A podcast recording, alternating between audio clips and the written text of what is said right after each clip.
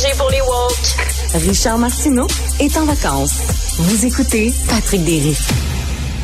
J'aimerais vous parler des experts qui conseillent le gouvernement. Pourquoi? Parce que hier, il y a eu un point de presse de la santé publique euh, piloté par le directeur intérimaire de la santé publique, Dr Boileau. Il a été question évidemment du retrait du masque à l'école et ailleurs.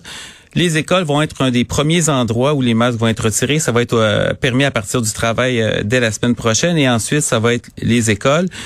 Est-ce que c'est le temps? Est-ce que c'est la justifié? Et je veux citer, euh, pour ce qui est des écoles, une des raisons pour lesquelles on a priorisé le retrait du masque. Et euh, je vais citer Dr Reynaud en point de presse hier. Dr Reynaud, c'est qui? C'est une conseillère médicale stratégique au ministère de la Santé. Donc, elle fait partie des gens euh, qui conseillent directement le gouvernement. Et ce qu'elle a dit hier, c'est ce que les orthophonistes nous disent, c'est que les enfants qui portent le masque cessent de parler et que c'est nuisible à leur développement. Est-ce que c'est bien le cas? C'est une crainte qui est légitime. Ceci dit, mais est-ce que c'est le cas? Parce qu'évidemment, quand on prend des décisions, il faut que ça soit appuyé par les données et les faits, non pas par nos craintes. Est-ce que c'est soutenu?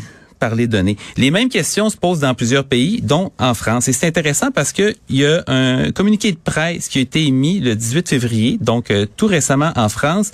C'est un communiqué conjoint par la Fédération nationale des orthophonistes, par l'Union nationale pour le développement de la recherche et de l'évaluation en orthophonie et le Collège français en orthophonie. Et qu'est-ce qu'ils ont dit? Non, le port du masque n'est pas délétère pour le développement du langage. Et je vais citer quelques passages. Hein.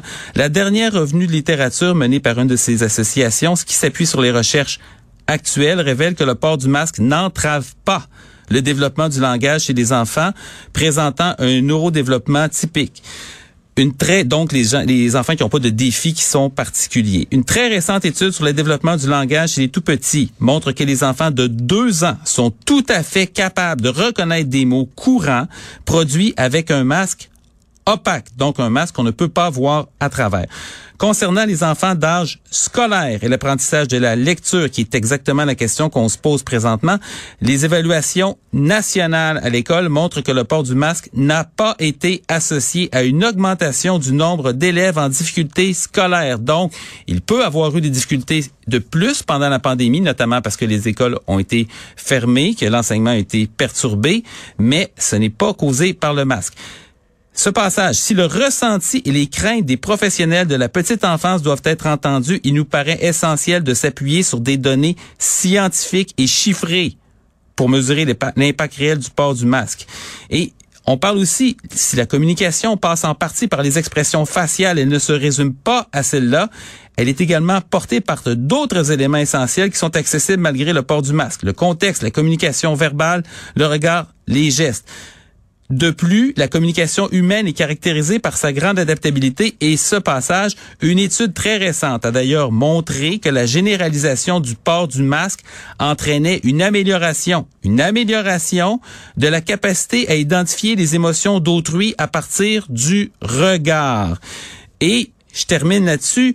Par ailleurs, au quotidien, les enfants sont en contact d'adultes non masqués en dehors des heures de garde ou scolaires, évidemment leurs parents, et bénéficient à ce moment d'une exposition pleine et entière aux informations non verbales véhiculées par le visage.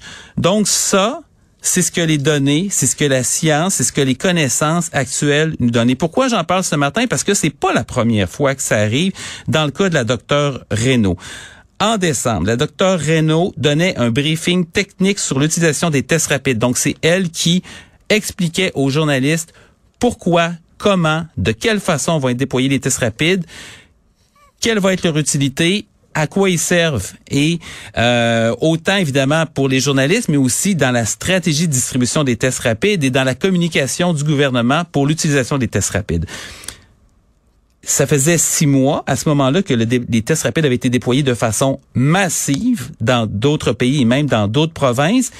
Qu'est-ce que Dr Renaud disait? Les tests rapides doivent être d'abord utilisés par des gens qui présentent des symptômes. Et c'est faux. Scientifiquement parlant, c'était faux. Madame Renault citait même une étude qui disait absolument pas ça. C'est quoi? C'est qu'est-ce que l'étude disait? En gros, que les tests rapides sont plus efficaces chez des gens qui ont des symptômes. Ils détectent à peu près 80% des cas de COVID.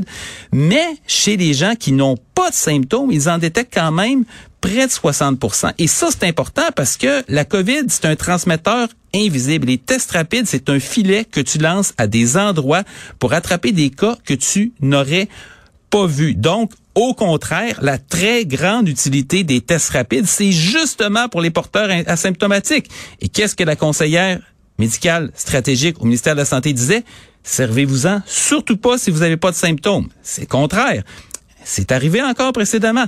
En mai 2020, après que le gouvernement avait recommandé le port du masque. Le masque n'était pas encore obligatoire, mais le gouvernement avait retourné sa veste. Le masque avait été recommandé dans les lieux publics. Docteur Reynaud, qui ne travaillait pas à ce moment-là pour la santé publique, disait qu'il n'existait pas de preuves scientifiques de l'efficacité du masque.